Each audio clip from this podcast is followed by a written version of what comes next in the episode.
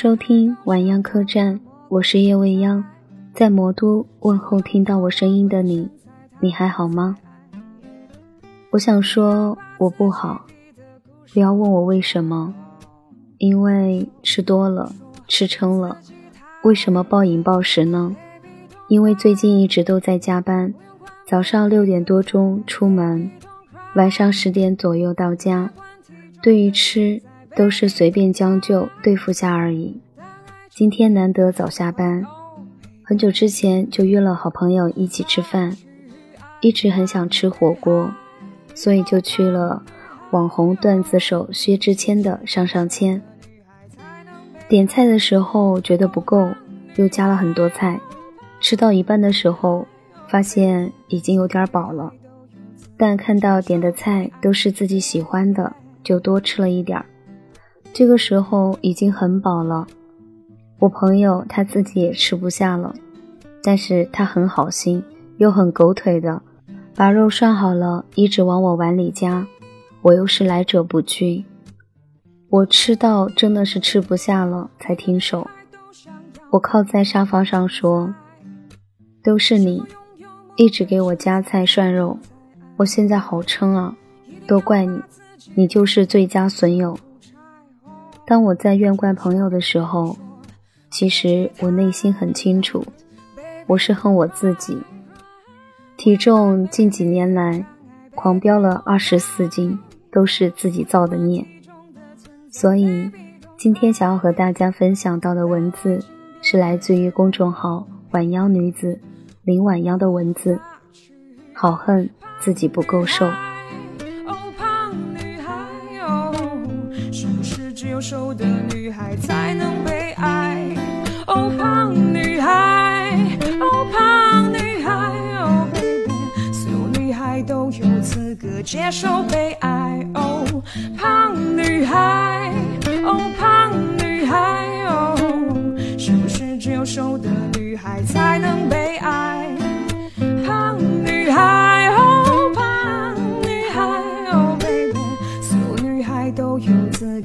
手背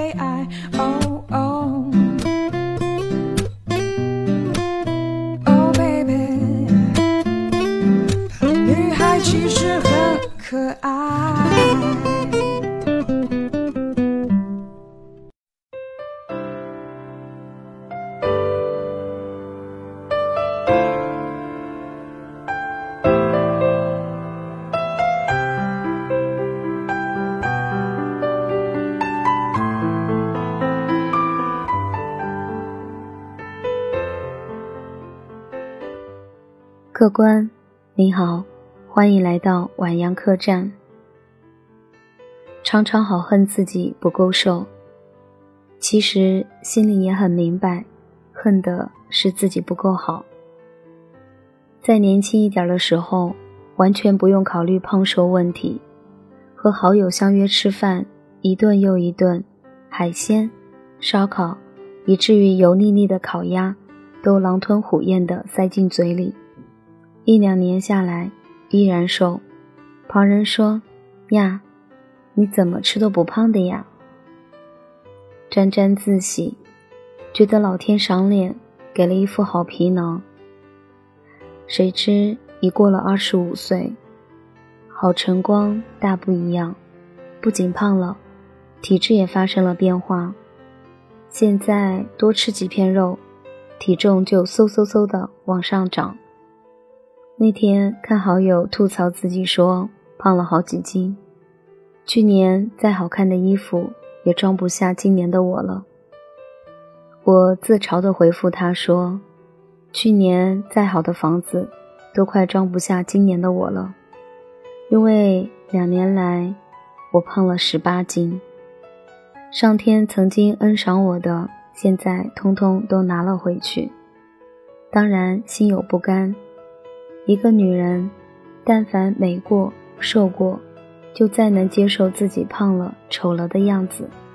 胖之于我，唯一的好处就是省钱。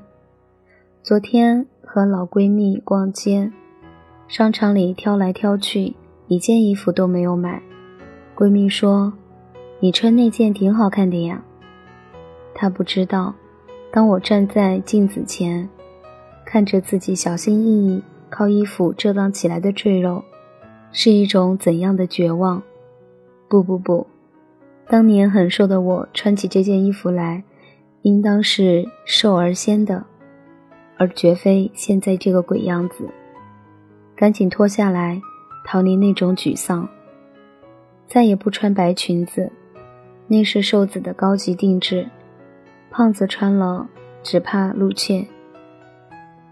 不鲜不美，且不说，总感觉自己像披了块抹布。买衣服永远都让售货员拿 S 号，告诉自己绷紧一点儿，还是能穿上的。结果撑坏了人家衣服的拉链。偶尔听到别人说你穿 M 号更合适，就非常生气，根本顾不上面子，积极抢白人家。我只是最近胖了，以前瘦得很，早晚会瘦回去的。谁说好汉不提当年勇，好女不提当年瘦？如果你从瘦变胖，你一定懂这里的辛酸。更别提我身边的人，还都奇了怪，除了我，没有一个变胖。长时间被他们刺激着，我实在忍无可忍，对自己说：不行，必须瘦回去。灵魂才有多重？绝对不需要太重的身体去装，自然变瘦很辛苦。我有几个身材非常好的闺蜜，得知我要减肥后，给我定了几条规矩：坚持少吃辣，坚持不熬夜，晚上十一点之前必须睡觉，吃饭七分饱，多菜少肉，坚持跑步，坚持做塑身运动。看起来。没有什么了不起，但真正实践起来太要命。比如嘴瘾最难戒，一顿麻辣小龙虾就能把我半个月的努力打回解放前。比如熬夜已成习惯，很多文字不到深夜完全写不出来。至于跑步，对于我这种饭后葛优瘫重症患者就更别提了。以前天然瘦。不知道控制体重原来是这般艰难，和我姐抱怨瘦是一件多么痛苦的事情吗？结果被她反问一句：“不然呢？你以为？”我姐很瘦，瘦不稀奇，关键是稳定。她的体重几年来都维持在一个数字，简直可以用来检验体重秤是否合格。就连怀孕的时候，也只是胖出了孩子的体重。她的那双腿就像明星们怀孕一样，依然修长。也许你会说，可能她就是那种吃不胖的体质啊。她才不是吃不胖，而是从小对于吃，她就控制得很严格。作为一个标准吃货，我常常对此百思不解。怎么可以有人面对一桌美食，却依然保持小龙女一样的冷若冰霜？我姐吃饭是真的吃到七分饱，只要到了这个量，无论什么样的美食诱惑，她都不会上钩。当然，她也甚少熬夜，工作上的事情白天用尽洪荒之力来完成，晚上的时间绝不谈工作，纯粹用来放松，追电视剧。或者晚上和朋友聚会，他都很克制，基本到点儿就散了。不像我，常常因为追剧、追小说就熬到深夜。这种近乎残忍的自律，使我姐的颜值始终维持在高水准，当然羡慕啊。但是回过头想想，她对自己的狠，又觉得这种美，真的不是羡慕就可以得来的。网上有一句很鸡汤的话：“一个女人控制不好自己的体重，还怎么控制自己的人生？”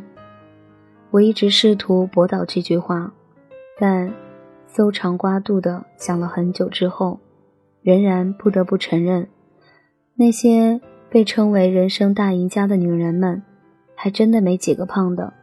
比如杨楠，吴仪等等。而那些看起来很纤很瘦的女明星，也没有一个不是依靠强大的自律控制着自己的人生。比如郑爽，因为吃饭的问题和爸爸起了冲突，爸爸觉得她太瘦，让她多吃点饭，可她怎么都不愿意吃。她有一句话说的很心酸：“我也想吃饭呀，可我得控制。”如果观众喜欢一个大胖子，我没有什么不可以的。同样的，还有唐嫣，连吃个肉都会想要在微博上晒一下，因为太久没吃了，经纪人不允许，职业不允许。香奈儿的创始人香奈儿也说过一句话：女人只有学会自律，才有资格得到属于自己的一切。香奈儿一生对自己不满意，常常坐在镜子前观察自己，后问自己。他交际圈很广，常常忽视应酬，把更多的时间用来创造时尚。他自己一说，对于自己选择的路，有时也会感到厌烦，但想要活出自己喜欢的样子，却不得不如此。所以，人人都觉得胖最痛苦。但其实胖最痛快，不用克制，不用自律，无非就是后果自负。但若你能看开，不在乎别人的眼光，不过分苛求外貌，这后果也没有什么付不起的。瘦，恰恰相反，那些看起来很舒服，别人永远不知道经历了怎样的束缚，不经九九八十一难。谁能取到手执经书？变瘦的过程，无数次与欲望博弈，才是最痛苦的。难怪别人说，一个女人若能管得住嘴，迈得开腿，还有什么不能做到的？人都有惯性懒惰和拖延症，自律并不是一件很容易的事情。如果没有强大的精神支柱支撑着，自律这条路常常会轰然崩塌。真的，当你从胖修炼成瘦，你就会知道，你是一个多么了不起的人。因为所有变好的过程都是挣扎痛苦的，你能保持美好的姿态，是你的灵魂在支撑。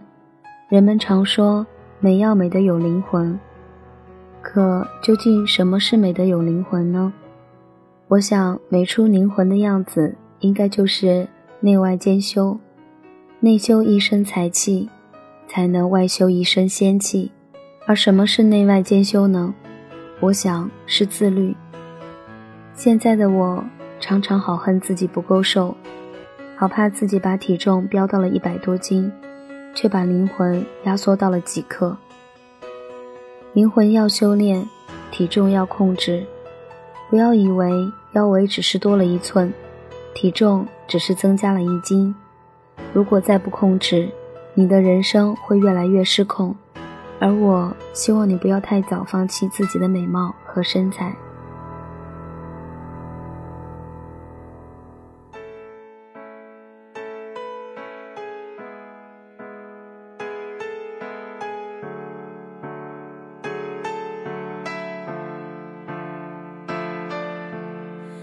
站在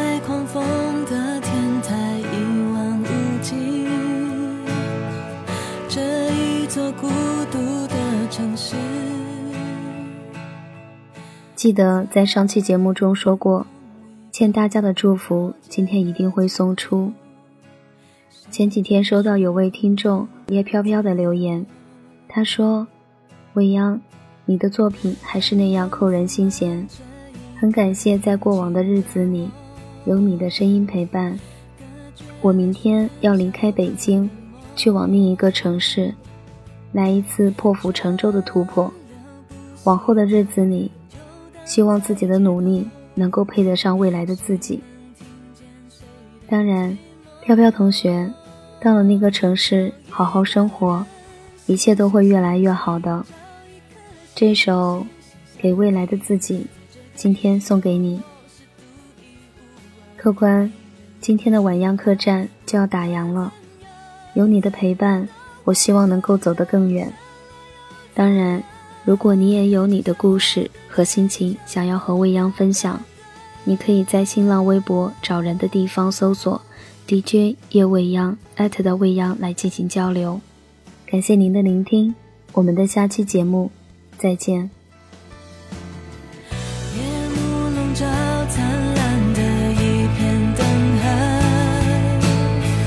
多少人，多少种